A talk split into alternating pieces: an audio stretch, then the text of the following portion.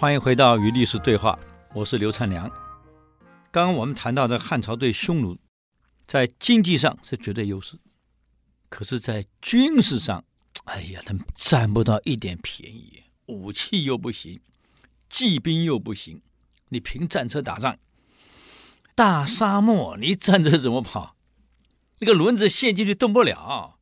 可是骑兵不会不受此限制，武帝非常清楚，所以一个领导人一定要脑袋清楚、理性，他了解这一点，所以请全力发展骑兵，而且发展骑兵的武器，不但拥有跟匈奴一样武器，汉朝增加了弩，增加了长弓箭，射得更远。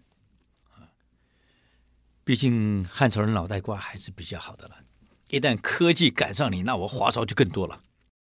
再加上经过文帝、景帝两朝的努力，武帝的国库是满满的。不要忘了，打仗是烧钱呐、这个继续打下去，匈奴受不了，他没经济了。汉朝可以对匈奴做经济封锁。第三个板块，各位很难想象，文明跟文化。你要落后，你就是挨打。各位，你看我们在外面看电影，看谁电影？那美国电影太多了。那文明文化，它就是比你行。从二战以后，几乎全世界的这种文明文化，你讲的话都讲英语，为什么不讲我们的闽南话？我台语很好听啊，我没办法嘛，我们比较落后嘛。所以所谓的落后是三个板块。一个是国防武力科技的落后，一个是经济落后，一个是文明文化的落后。英国人征服了这个印第安人，占领了整个美国的印第安人文明文化落后嘛？非洲到现在起不来，文明文化落后嘛？所以这三个板块啊，武帝看得非常清楚，所以他的作为一个发展国防、发展科技、发展农耕、发展经济，而且自己还亲自有一块地啊。武帝为了让大家农耕做得好，发展经济，自己每年春天亲自下田耕种，为天下父仪；皇后亲自在后宫织布，为天下母仪啊，为农商而铺路。所以你看，武帝到了七十还在下田。那个时候，武帝得什么病？我们现在叫什么什么柏金森是吧？这个脑袋不行了，手会发抖啊，嘴巴会流口水。下田耕种，拉着犁，你说他怎么走？颠颠倒倒，颠颠倒倒的，群臣在田埂边高喊：“皇上啊，你不能再耕了！皇上啊，你身体不行啊，你年纪大了！皇上啊，你不能再耕了！”武帝气死了，通通给我下来耕！啊，发火了，我耕，你们在旁边跟我呐喊，通通给我下来耕！谁念盘中孙，粒粒皆辛苦。我看诗，我们都念过这一首五言绝句。其实语出武帝当时骂群臣了。你知道每一口饭吃都是在辛苦种出来的，你们知道吗？当官的哪里了解民间疾苦，往往会有脱节。所以发展经济，武帝不余力；发展文明文化，他也努力呀、啊，推行教育，而且以家族单位，以孝为立国之本。所以你看汉朝每个皇帝死后的庙号。之前一定加一个字“孝”，一定加个“孝”字。他以孝立国，以整个家族立国，家族安定，社会安定，国家安定。再成立五经学博士，推行教育，而且所有地方官员推上来的，一定经过廷试完后送进太学。太学的学生叫书生，培训。因为即使地方推荐上来的贤良。那没问题。方正品性好的不一定念过书，孝廉孝顺父母有爱兄弟姐妹的未必念过书，啊，纳贡就是很有钱捐钱给国家的生意人，他也未必念过书。那么文化不行，斗大字不认识，他怎么当官？怎么批公文？怎么教育百姓？以前的地方官吏不只是负责行政，还得负责教育教化当地人民。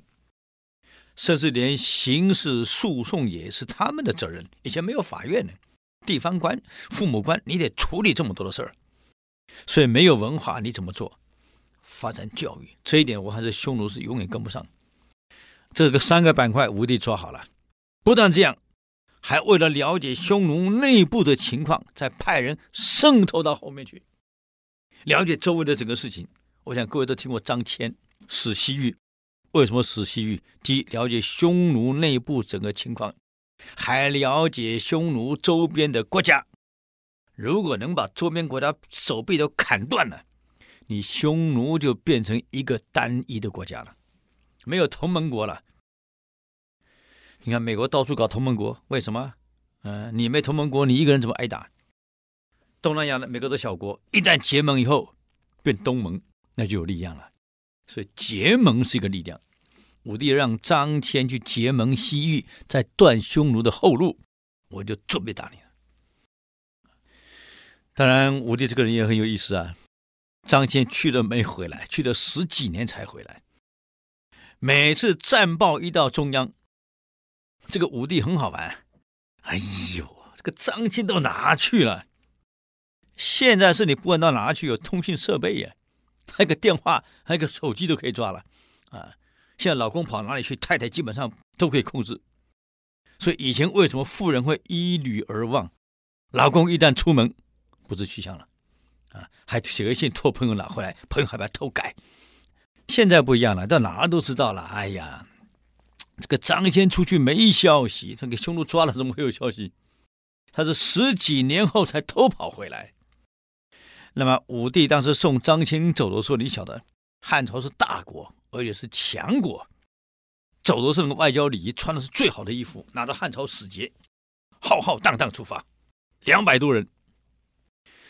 十几年后，武帝每天想啊，我的好弟弟呀、我的张骞啊，怎么到哪去了呢？战报又回来了，看着地图，哎，就不晓得这一块怎么样了，没消息呀、十几年了。这一天，武帝心情不好，很疲惫，每天望着地图，跟他的那个侍中，就侍卫长说了：“今天我不会客，我也不见客，有任何事情，明天早朝再说。”好了。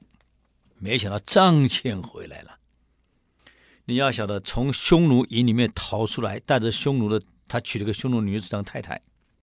两百多人出去，只剩下还有一个人陪着张骞，剩两个人，加上匈奴的太太，他娶的匈奴太太，三个人，一个儿子五岁，四个人，从大漠走回长安。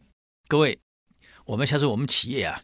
办这个员工这个福利旅游，我们也尝试看看，从漠北走回陕西长安，我们走一次看看，沿途有没有旅馆？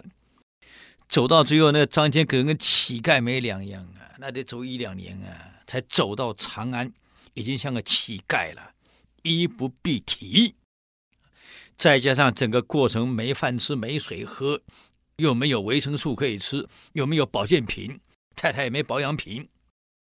这么辛苦回来，连刮胡刀都没有，连洗澡洗屎都拿那个水，所以张骞是一身臭汗，那头发长得不得了，胡子乱七八糟。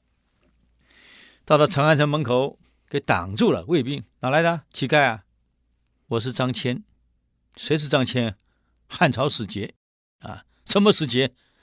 你怎么证明你的身份呢？